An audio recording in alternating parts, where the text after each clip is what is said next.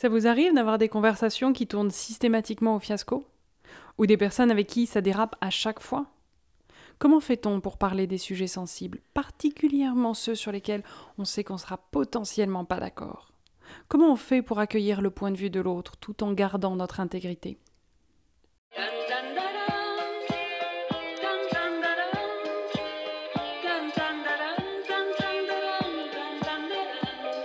Bonjour, nous sommes Aimé et Adrien.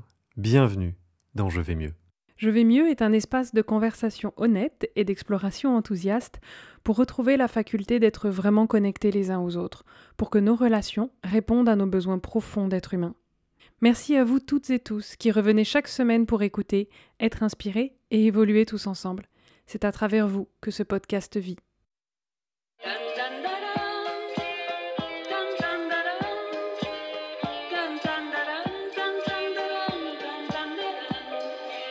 Alors je ne sais pas si vous avez remarqué, mais il y a certaines personnes avec qui, quel que soit le sujet de la conversation, au bout d'un moment, ça finit par déraper.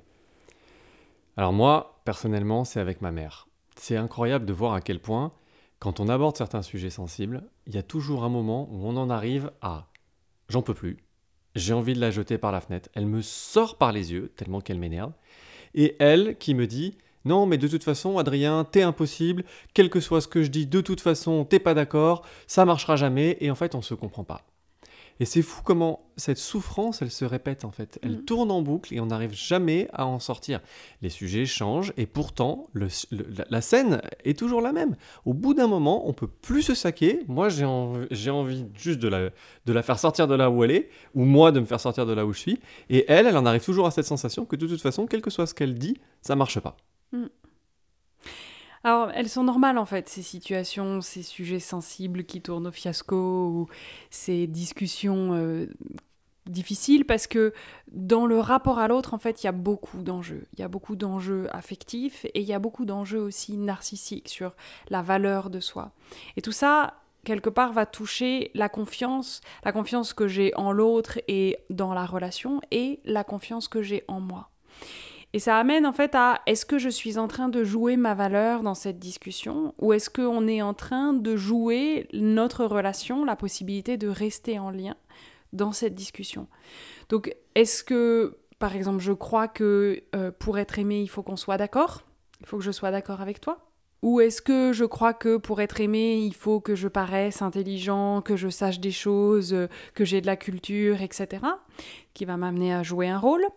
Euh, Ou est-ce que j'ai la sensation qu'il faut que j'ai du pouvoir sur la scène, que ce soit moi qui maîtrise, que ce soit moi qui mène la danse, pour compenser une forme de, sentiment d'infériorité intérieur, de, de sentiment de honte intérieure quelque part? Ou euh, est-ce que aussi parfois je peux prendre de l'espace juste pour ne pas être ignorable, pour être sûr qu'on va me voir, pour être sûr qu'on va m'entendre? La liste n'est pas exhaustive bien sûr, mais c'est pour vous montrer qu'en fait, dans le lien à l'autre, dans le rapport à l'autre, il y a une multitude d'enjeux qui peuvent se jouer en même temps et qui font que, en fait, on croit qu'on est en train de vivre une scène, on, croit qu'on est en train de vivre un sujet et que on est en train de juste parler de ça et de rien d'autre. Mais en fait, il y a tellement de choses qui sont en train de se passer en dessous de la surface dans mon rapport de moi à moi-même et dans ce qui se joue dans la relation et est-ce qu'on va pouvoir continuer à l'être en fait. Et ça, bien sûr, comme beaucoup de choses dans la vie, ça dépend beaucoup du milieu dans lequel on a grandi, en fait. Ça mhm. dépend des habitudes qu'on a construites à l'intérieur de nous-mêmes. Mhm. Et, in fine, ça dépend du niveau de sécurité affective dans lequel je suis mhm.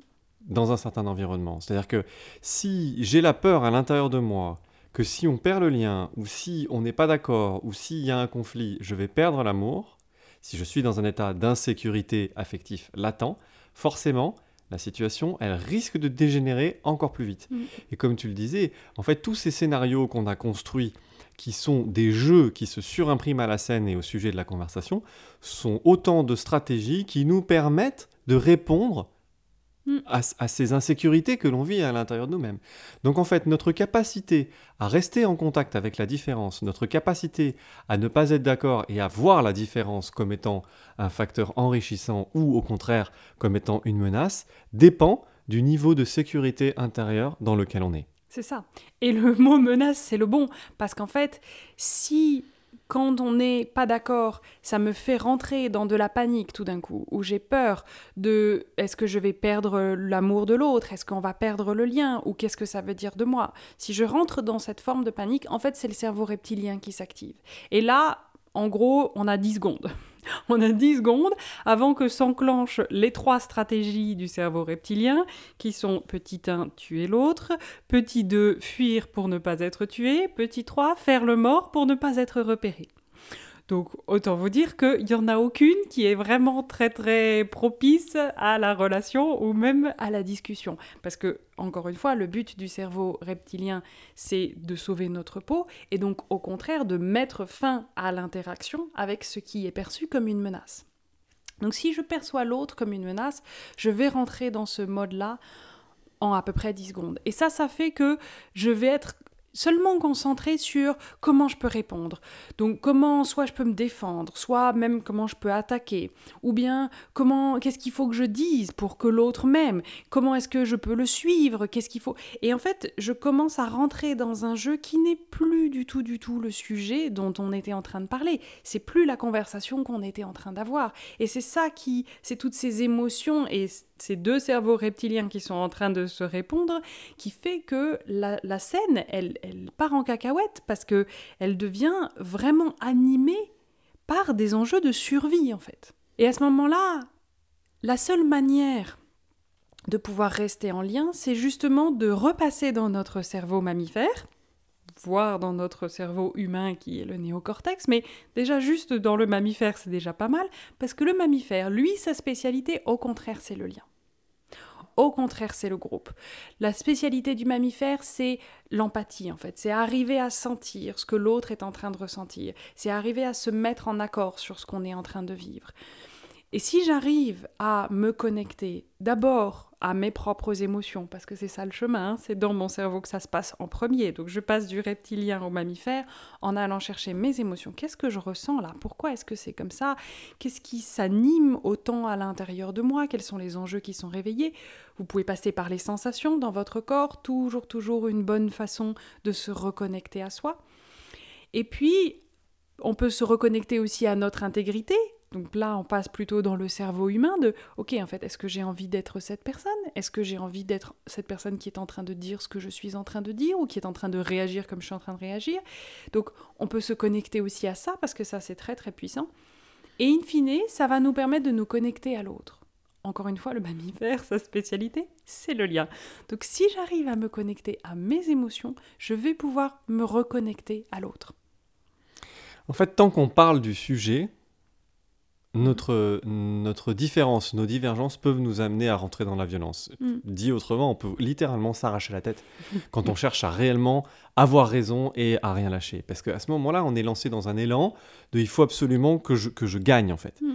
Si au contraire le sujet redevient le lien, alors là tout à coup tout devient possible. C'est pour ça que il faut se souvenir d'aller voir ce qu'il y a en dessous. Ce qu'il y a en dessous du sujet. Ce qu'il y a en dessous du sujet, c'est toi et moi en train de mm. parler. Mhm. Donc en fait, si tout à coup on peut se remettre à se à s'intéresser à l'autre, en fait, à se souvenir mhm. qu'en fait c'est à une personne qu'on est en train de parler, c'est pas à une mhm. idée. Si tout à coup on peut se souvenir de ça et que le sujet redevient comment je vais m'intéresser à toi, comment je vais me relier à toi, comment est-ce qu'on va être ensemble, alors tout redevient possible. Oui, c'est ça. Et dans ce que tu dis, il y a quelque chose de très précieux, c'est que en fait, c'est le fait qu'il y ait un autre en face de moi qui est la condition nécessaire et incontournable au lien. Être d'accord n'est pas une condition sine qua non au lien. En fait, on peut être profondément en lien dans un dialogue où on n'est pas d'accord. Par contre, si je suis toute seule, je suis pas en lien. Ça, c'est sûr. Une discussion où je finis par être seule parce qu'il y en a un qui est sorti soit par la porte, soit malheureusement pour lui par la fenêtre, c'est plus un lien. Donc, in fine, dans ce moment-là, si j'arrive à me rappeler que le sujet, c'est deux personnes qui sont en relation. Et que oui, bien sûr, on s'anime d'émotions et on a des valeurs profondes qui viennent nous toucher et il y a des sujets sensibles et il y a tout ça, mais, mais qu'en fait, on est deux personnes humaines. Et que des scènes comme ça, c'est pas les premières qu'on vivra et ça sera certainement pas les dernières parce que on est des personnes humaines pleines d'émotions, pleines de, de choses qui nous animent à l'intérieur et ça c'est normal que ça arrive dans le lien. Par contre, si le lien devient le sujet ou reste le sujet, il y a une bascule qui se fait. Encore une fois, parce que je redeviens le mammifère et je peux considérer l'autre en tant que personne derrière le désaccord. Comme si le désaccord n'était qu'un éléphant entre nous, mais je sais que toi tu es derrière, même si là j'ai du mal à te voir parce qu'il est énorme cet éléphant et qui prend toute la place. Je sais que toi tu existes derrière et toi tu es potentiellement cette personne qui est importante pour moi dans ma vie. Et cette relation qui, à d'autres égards, peut être très riche pour moi. Et c'est ça que j'ai besoin de garder à l'intérieur de moi et à ça que j'ai besoin de me reconnecter pour pouvoir te considérer comme une personne et pas juste comme quelqu'un de débile qui est juste pas d'accord avec moi sur le sujet alors que pourtant ça paraît évident quoi. alors concrètement comment on fait? Comment on fait justement pour se souvenir que c'est à une personne qu'on parle? Mm. Déjà, il faut pas se croire plus royaliste que le roi, c'est-à-dire qu'en fait quand l'émotion est trop forte, mm. il faut avant tout chercher des solutions pour la faire redescendre. Parce que quand on rentre dans une intensité émotionnelle qui active le cerveau reptilien, comme tu le disais, c'est pas la peine d'essayer de réfléchir, ça marche pas. C'est pas possible. Le câblage ne le permet pas. Donc, essayez pas. Vous allez encore plus vous faire mal et en plus de ça, vous allez vous énerver à ne pas y arriver. Croyez-moi, j'ai beaucoup essayé. donc déjà, dans un premier temps, ce qu'on vous propose, c'est de prendre du temps. Mm. Prendre du temps et laisser de l'espace. Oui. Donc peut-être juste faire une pause.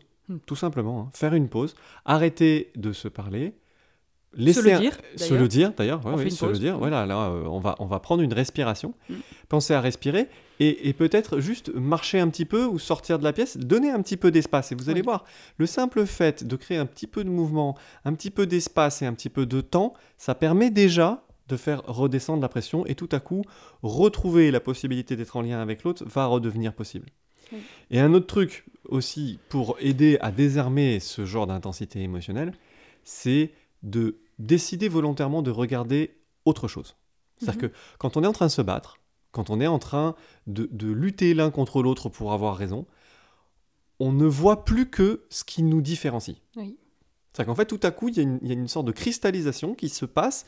En fait, on ne voit plus que la différence. On ne voit plus que ah ben toi tu penses ça alors que moi je pense quelque chose qui est complètement différent et tout à coup ça augmente l'espace qui est entre nous. C'est comme si on se concentrait sur la distance qui nous éloigne. Mm. Si on fait redescendre un petit peu l'émotion, justement en prenant un petit peu de temps et un petit peu d'espace, on peut décider de faire l'inverse. Mm. C'est-à-dire qu'on peut décider de regarder au contraire ce qui nous rapproche, ce qui nous rassemble, ce qui nous relie, ce qui est du même. Mm.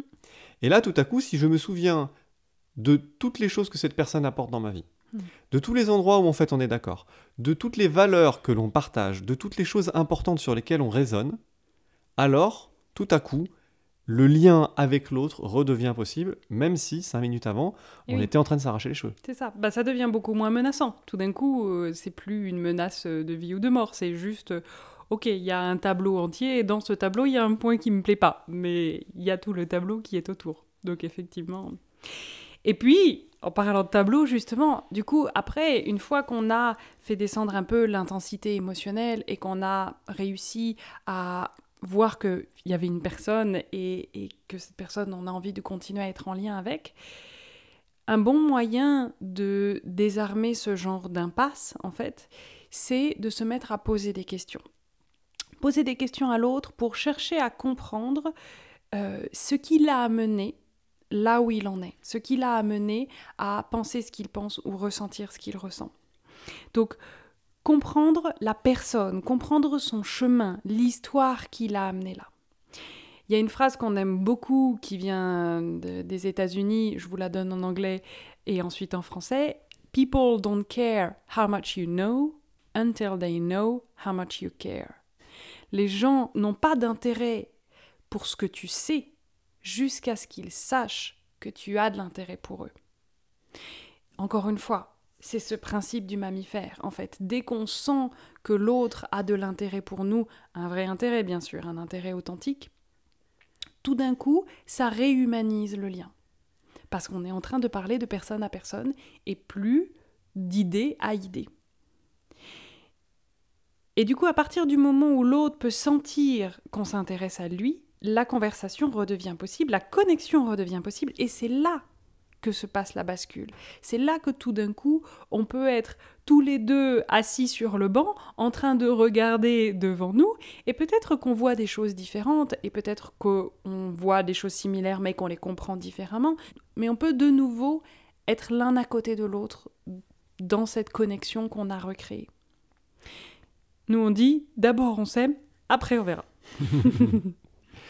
Ouais, une, manière euh, directe de faire ça, en fait, c'est de, se souvenir de poser des questions. Mm. De se souvenir d'être curieux, d'être curieux de l'autre, en fait. D'être curieux de, de, savoir où est l'autre. Moi, il y a une définition de l'amour que j'aime bien, c'est de dire aimer, c'est avoir envie de rejoindre l'autre là où il est. Mm. Donc, même si l'autre est à un endroit très différent de nous, si tout à coup, on est curieux de là où cette personne est et qu'on a le désir de la rejoindre, là où, là où elle est, la personne, elle va le sentir. Hmm. Elle va sentir que tout à coup, elle est digne d'intérêt et qu'elle est digne d'amour parce que la personne émet l'envie de la rejoindre. Il y a hmm. un élan qui se recrée, même si on peut tout à fait ne pas être d'accord, mais être curieux du hmm. désaccord, en fait. Et à ce moment-là, quand on reprend cette curiosité en posant des questions, mais des vraies questions, des questions sincères. Si c'est des mm. questions où en fait on est là, mais on, a un ton euh, euh, mm. sarcastique, euh, second degré dans la voix, pour faire style ouais ok, on m'a dit qu'il fallait poser des questions, mais en fait on voit bien que tu poses des questions parce que tu sais pas trop quoi faire, mais qu'en fait t'en as rien à foutre, ça va pas marcher. Hein. le mammifère il sent l'intention qu'il y a derrière mm. l'action. Donc poser des vraies questions sincères, en ayant vraiment la curiosité de savoir pourquoi cette personne pense ça. Tout à coup, ça recrée instantanément le lien, même si on continue à ne pas être d'accord. Mm. Et en plus de ça, ça, permet de d'historiser en fait cette situation. Ça arrête d'être un, un, événement fixe et ça permet de redevenir quelque chose de dynamique où on peut poser la question de, en fait, comment est-ce que tu en es arrivé à penser ça? Mm. Est-ce que tu as toujours pensé comme ça mm. D'où est-ce que ça vient dans ton histoire? Est-ce qu'il y a eu des événements dans ta vie ou des choses ou des valeurs ou des croyances que tu as qui font que tu penses de cette manière-là? Mm. Et en fait, tout à coup, c'est plus un état fixe, une rigidité de c'est vrai, c'est faux, c'est immuable, mm. et en fait c'est comme ça. Parce que et puis une, vérité générale absolue ou quelque chose comme ça. Une vérité mm. euh, éternelle, mais ça devient un processus, en fait ça devient un chemin, ça devient une histoire, et du coup ça redevient humain. Et mm. c'est beaucoup plus facile de retrouver le lien et la connexion quand on est en train de voir un processus humain plutôt qu'une croyance euh, rigide et fixe dans le temps.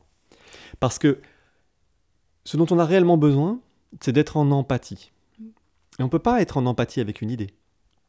C'est pas comme ça que ça marche. On peut être en empathie qu'avec une émotion. Et oui, l'empathie est un processus émotionnel. Voilà. Donc, même si nos avis divergent, même si ce que tu penses est très différent de moi, en fait, les émotions que tu es en train de vivre sont des émotions qui sont universelles. Hmm. Si toi tu les vis, moi aussi, vu que je fais partie de la même espèce que toi, peut-être, j'espère en tout cas, euh, dans ce cas-là, moi aussi, ces émotions, je les connais, je les ai vécues, peut-être pas sur le même sujet ni de la même manière, mais ces émotions, mm. je les connais. Donc je peux raisonner avec toi. Et si je peux rentrer en résonance avec toi sur les émotions que tu es en train de vivre, alors, à ce moment-là, on est ensemble. Mm. Exactement. Et puis après, alors, effectivement, il y a cette notion d'universalité des émotions et euh, quelque part d'humanité partagée, c'est-à-dire que ces émotions, c'est l'humanité qu'on partage. Effectivement, on peut être triste pour des choses différentes ou avoir peur pour des choses différentes, mais on sait ce que c'est que d'être triste et on sait ce que c'est que d'avoir peur. Après, il y a aussi que parfois, même quand on a euh, fait ce, chemin de poser des questions, de s'intéresser, bien sûr, l'un à l'autre et vice-versa, hein, parce que ça va dans les deux sens, forcément, on peut quand même arriver au point où, ok, mais en fait, ça, ça reste très différent de moi. Ça, même si je peux me reconnecter aux émotions qu'il y a dedans, je vois que là, tu as peur ou que là, ça te met en colère et je sais ce que c'est que la peur et je sais ce que c'est que la colère, mais n'empêche que l'histoire qui est derrière, celle-là, j'arrive pas à me connecter parce qu'elle est vraiment très différente de la mienne. Ou la stratégie qu'il y a euh, derrière, qui a été développée dans ton enfance, dans, dans ta vie, dans tes expériences, qui a pu être renforcée par ta vie, etc. Celle-là, j'ai du mal à m'en faire une idée parce qu'en fait, ça reste très différent de moi. Comment on fait si on voit qu'il y a même parfois des stratégies qui sont antinomiques? Typiquement, entre toi et moi, euh, quand on va se retrouver dans un... on a un problème ou quelque chose qui nous bloque, systématiquement mon réflexe premier, ultime, absolu et dont je ne dérogerai jamais de toute ma vie, c'est d'essayer de me débrouiller par moi-même.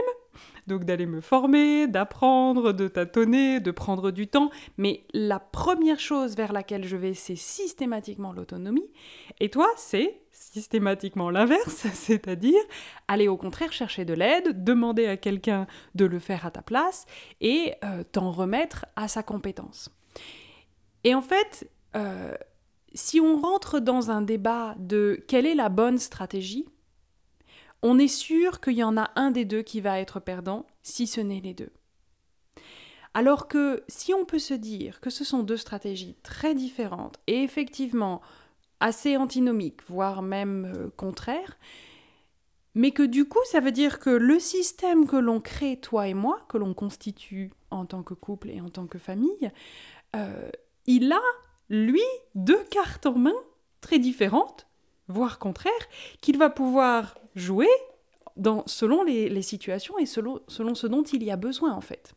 Donc ça nous donne une richesse au niveau du système qui est euh, énorme et qui, nous, qui permet à ce système-là d'être beaucoup plus souple, beaucoup plus adaptable, beaucoup plus apte à trouver des ressources et des solutions en fonction des problèmes, parce que on n'a pas une personne ou deux personnes identiques qui ont une seule stratégie et qui fait que ben, quand la situation demandera cette stratégie, ça sera super, mais quand il y a une situation qui fait que cette stratégie elle n'est pas possible, eh, là comment on fait? On est bloqué? Alors qu'au contraire, quand on a deux stratégies très différentes, ça veut dire qu'on a beaucoup plus d'options en fonction des situations qui se présentent. Et à ce moment-là, du coup, on arrête d'être dans l'opposition de euh, cette manière de faire est bien, mm. cette manière de faire est mal. Donc on était dans un modèle dual dans lequel il y a forcément une exclusion. Mm. Et on se retrouve à avoir une caisse à outils avec plusieurs outils différents à l'intérieur et la possibilité de voir comment tel outil est plus adapté à telle situation ou tel autre outil est plus adapté à une autre situation à un autre moment. Ça permet de résorber cette exclusion euh, qu'on avait au départ et surtout cette forme de jugement qui de toute façon ne peut que couper le lien entre nous. Et ça me fait penser à, l'exemple de, la nature. Dans la nature, il n'y a jamais une seule espèce de quoi que ce soit. Il n'y a jamais une seule espèce d'arbre, il n'y a jamais une seule espèce de buisson, il n'y a jamais une seule espèce d'insecte, de champignon, de tout ça. Pourquoi? Parce que c'est cette diversité qui permet aux vivants d'être résilients, qui permet aux vivants de se développer, y compris avec les tensions qui se créent entre les espèces, parce que la nature, euh, c'est pas du tout que tendre, hein. c'est beaucoup de tensions et, de, et de rapports de force aussi quelque part parfois entre les espèces, mais tout ça pour créer un équilibre qui est basé sur la diversité. On sait que la monoculture, ça ne marche pas, et il, va, faut lui mettre une quantité de d'engrais, de, pesticides, de ci, de ça, etc. Pourquoi? Parce qu'une monoculture, elle ne sait pas se défendre, elle ne sait pas se régénérer, elle ne sait pas se développer. C'est pas possible. Donc, c'est aussi de faire la même chose dans nos systèmes humains comme dans des écosystèmes, de voir que c'est cette diversité qui va nous rendre plus résilients, qui va nous rendre plus aptes, plus riches quelque part.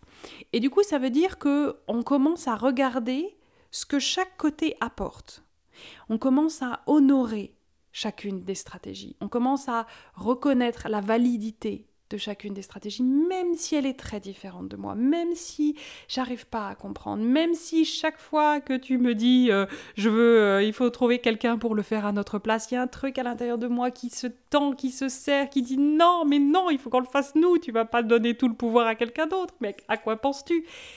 Ben, même s'il y a ça qui se passe à l'intérieur de moi, si j'arrive à monter au niveau du système, je peux honorer la validité, la richesse et ce qu'apporte ta stratégie. Et je peux voir aussi ce qu'apporte la mienne. Et comme tu dis, on n'est plus dans de la confrontation où il y en a forcément un qui a raison, l'autre qui a tort, un qui est bien, l'autre qui est mal, etc., etc. Et ça, ça ouvre la porte à en fait ressentir de la gratitude pour le système qu'on constitue pour nos différences, justement, pour cette diversité qui nous rend si résilients et si vivants.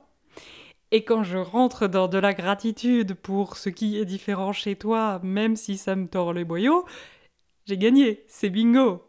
C'est la clé du bonheur pour moi, c'est la clé du bonheur pour nous. Et ça, ça change euh, ce rapport de force qui aurait pu y avoir jusque-là si on était resté dans euh, mais il y a une stratégie qui est plus valable et l'autre non. Et ça me fait penser aussi à euh, ce que dit Brené Brown, où elle, elle observe dans notre société que les gens ont de plus en plus tendance avec les réseaux sociaux, avec les mouvements de société, etc., à se rassembler entre personnes qui se ressemblent en fait. Donc si on regarde nos villes, nos banlieues, etc., on se rassemble par niveau socio-économique, par type de culture, par valeur, par croyance, etc. Donc on se rassemble entre personnes qui pensent les mêmes choses, qui font les mêmes choses, qui veulent les mêmes choses, qui croient les mêmes choses. Et en fait, ça, eh ben, ça nous rend de plus en plus intolérants à la différence, un peu comme le même principe euh, que pour le système immunitaire. Hein. Plus je suis au contact de ce qui est différent et de ce qui est exogène, voire qui pourrait menacer euh, mon intégrité, plus je vais m'habituer à faire avec ça. Alors que à l'inverse, si je me mets dans une bulle où il y a que moi, moi, moi, moi, moi, ou la même chose que moi, en fait, je suis plus du tout capable d'avoir des interactions avec l'extérieur et de ne pas mourir chaque fois qu'il y a quelque chose qui euh, n'est pas d'accord avec moi ou qui me menace.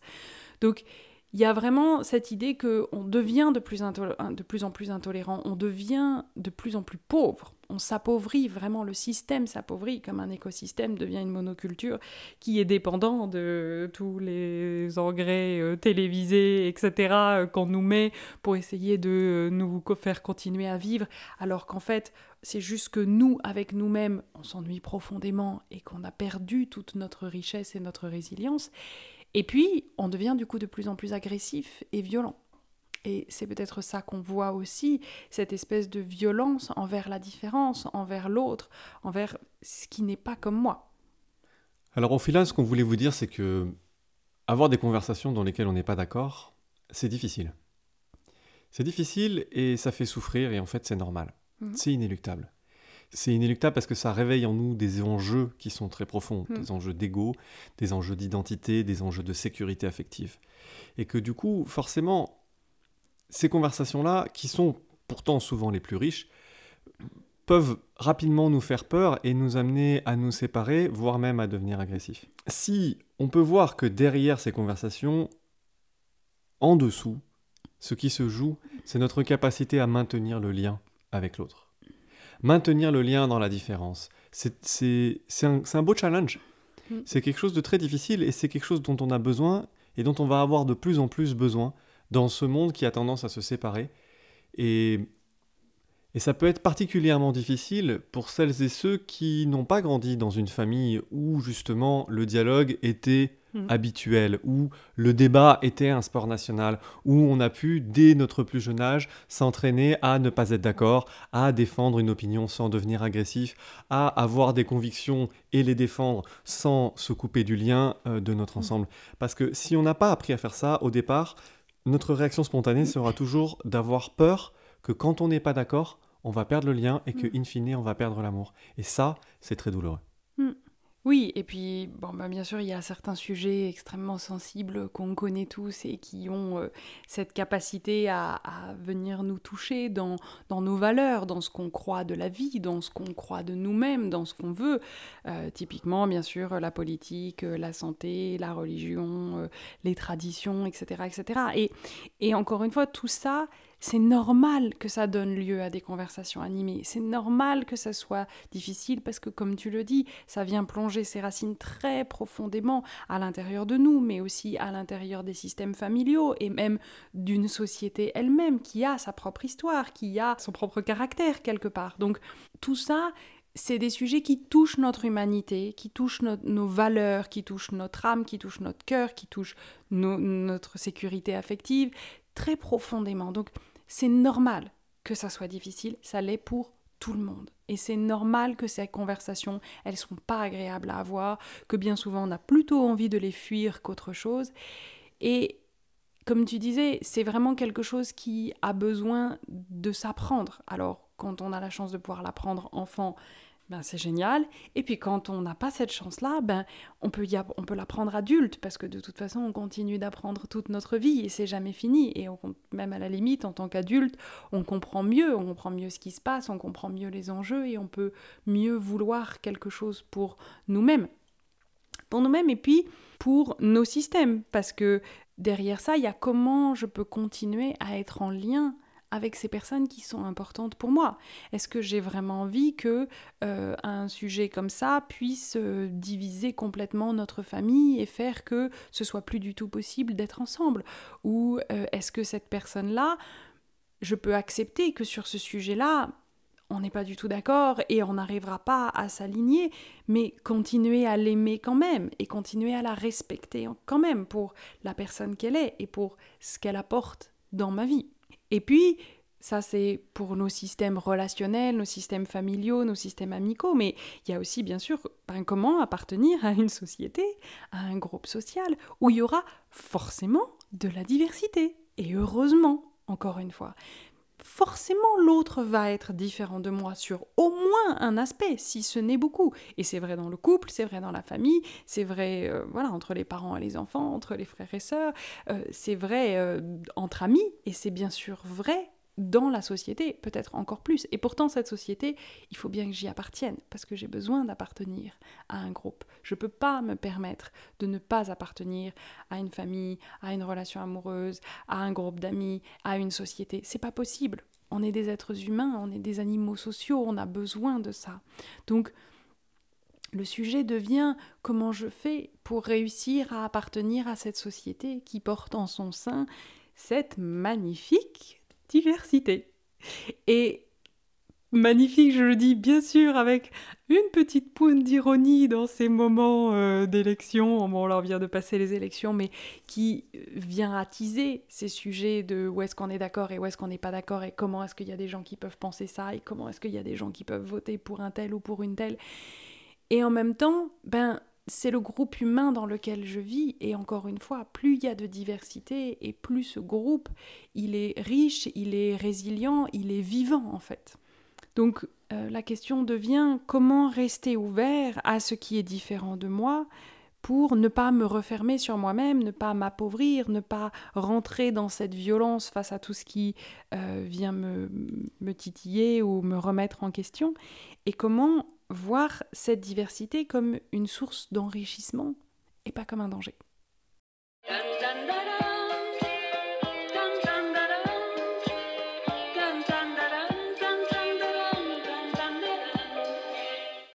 Merci d'écouter Je vais mieux. Partagez-le avec quelqu'un qui a besoin d'entendre ça.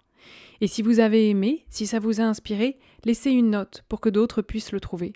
Et laissez-nous un commentaire pour nous dire ce qui vous a le plus touché. Nous voulons vraiment vous lire. Et comme toujours, montrez votre humanité. Créez des relations qui répondent à vos besoins. Et aimez. Aujourd'hui. Nous sommes Aimé et Adrien. Et ici, c'est Je vais mieux.